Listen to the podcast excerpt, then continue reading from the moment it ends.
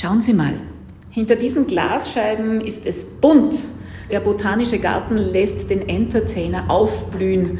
Im Kleinen lässt sich erahnen, welche Schätze die große Anlage auf der Google zu bieten hat. Begonnen hat der Botanische Garten übrigens als Schulprojekt und er war in gewisser Weise auch ein Wagnis. Warum? Dazu erfährt Sabine Fürst vom Magistrat Linz gleich mehr. Entertainer.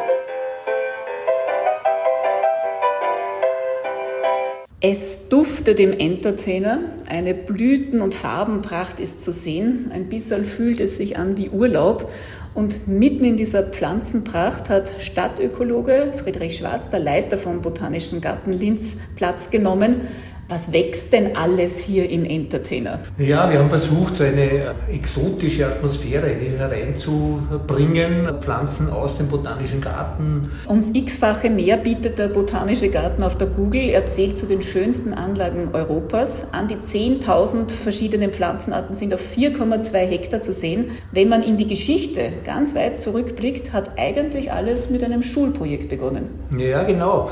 Also der Anstoß ist bereits 1946 1940 gekommen, also ein Jahr nach Kriegsende, äh, von der Lehrerschaft. Also die haben an die Stadt Linz eine Anfrage gestellt, ob man nicht einen botanischen Garten wieder errichten möchte, weil es hat ja schon bis 1926 einen botanischen Garten gegeben, der aber dann aufgegeben wurde und wieder einen Garten für die Schülerinnen und Schüler, für die Weiterbildung in Linz zu schaffen, das war ein, ein Anliegen der Lehrerschaft. Obwohl die Zeit nach dem Krieg für alle Menschen schwer war, hat die Stadt Linz entschieden, einen einen botanischen Garten für die Öffentlichkeit zu errichten. Das klingt nach einer mutigen Entscheidung. Das war auch eine mutige Entscheidung. Der damalige Bürgermeister Korev und der Linzer Gemeinderat hat da wirklich tatsächlich einen mutigen Schritt, einen mutigen Entschluss oder Beschluss gefasst. Es war noch Besatzungszeit, man hatte noch andere Sorgen, es war Wohnungsnot, es war Arbeitslosigkeit in einem großen Ausmaß.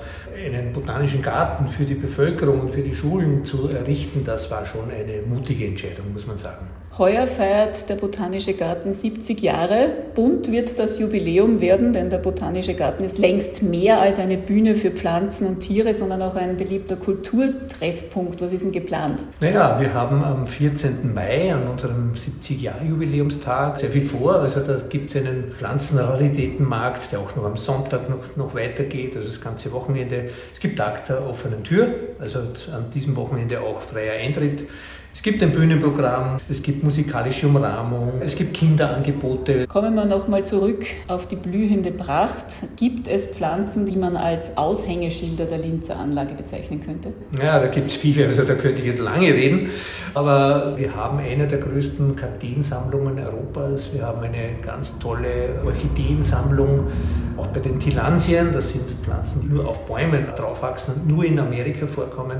Da haben wir auch eine sehr große Sammlung. Haben Sie eigentlich eine Lieblingspflanze unter dieser ganzen Pracht? Ja, wenn ich als Botaniker antworte, dann muss ich sagen, alle Pflanzen, auch die unscheinbaren und die nicht so schönen, nach außen hin schönen, liebe ich, aber einen persönlichen Febel habe ich ein bisschen für Orchideen, weil diese Vielfalt, diese unglaubliche, faszinierende Vielfalt ist, äh, bei den Orchideen ist enorm. Die Orchidee ist auch hier vertreten im Entertainer Friedrich Schwarz, der Leiter vom Botanischen Garten Linz, der für den Entertainer seine Oase auf der Google mit dem Hauptplatz getauscht hat und hier alles aufblühen lässt.